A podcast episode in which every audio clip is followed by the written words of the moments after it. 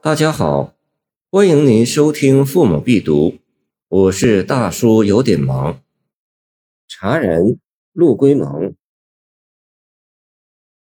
天赋石灵草，自然中也姿。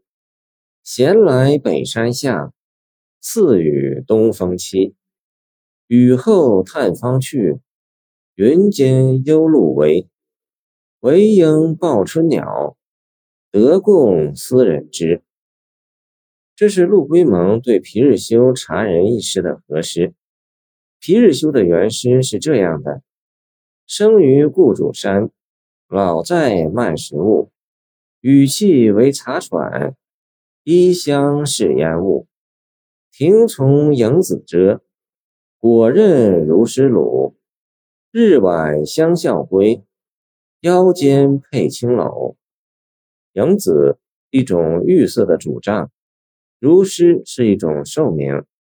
这首诗描写了生长于故主山下慢食物的茶民的采茶生活。堂屋里放满了木竹杖，可见上山采茶的人之多。院子树上的果子随便让野兽来摘吃，可见全家都出动采茶了。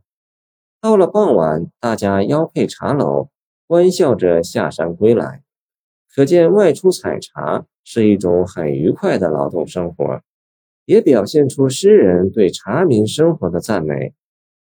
陆龟蒙的诗歌与皮日休的有所不同。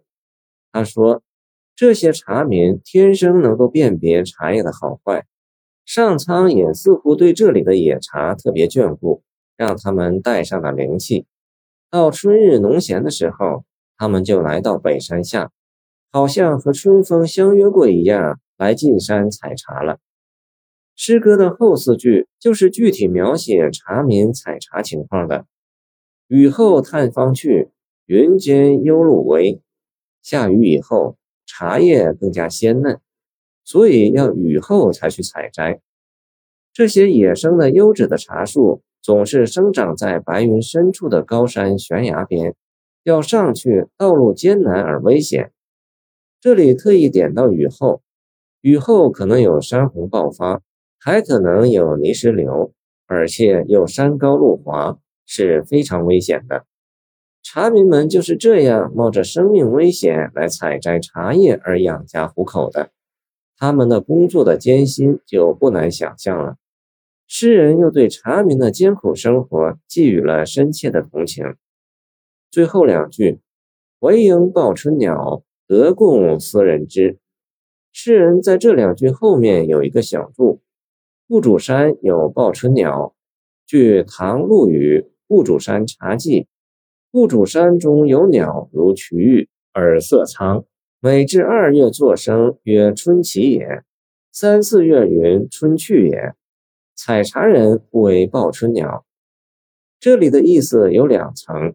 一层是茶民进山以后，就只有报春鸟和他们相伴了。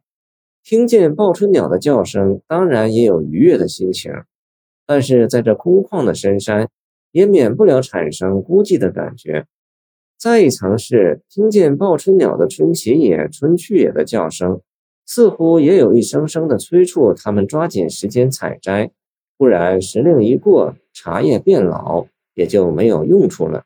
他们怎么去完成规定的上缴贡茶的任务呢？据载，唐时湖州每年贡茶一万八千斤，称物主贡赔。从这里，我们也可以想见茶民们的采茶时内心深处的心理负担也是很沉重的。诗人在看似描写景物的诗句中，真实的道出了茶民生活的痛苦，也是对当时社会现实的一种有力的揭露。我们读完这两首唱和的诗歌，哪一首更接近生活的真实呢？已经不言自明了。皮日休的诗更多的是单凭个人的想象，把茶民生活诗意化了，这就离现实比较远。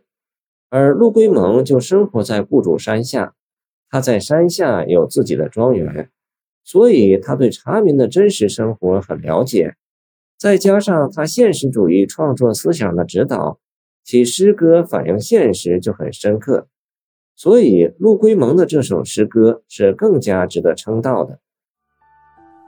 谢谢您的收听，我的 QQ 号码幺七二二九二二幺三零，欢迎您继续收听我们的后续节目。如果你喜欢我的作品，请关注我吧。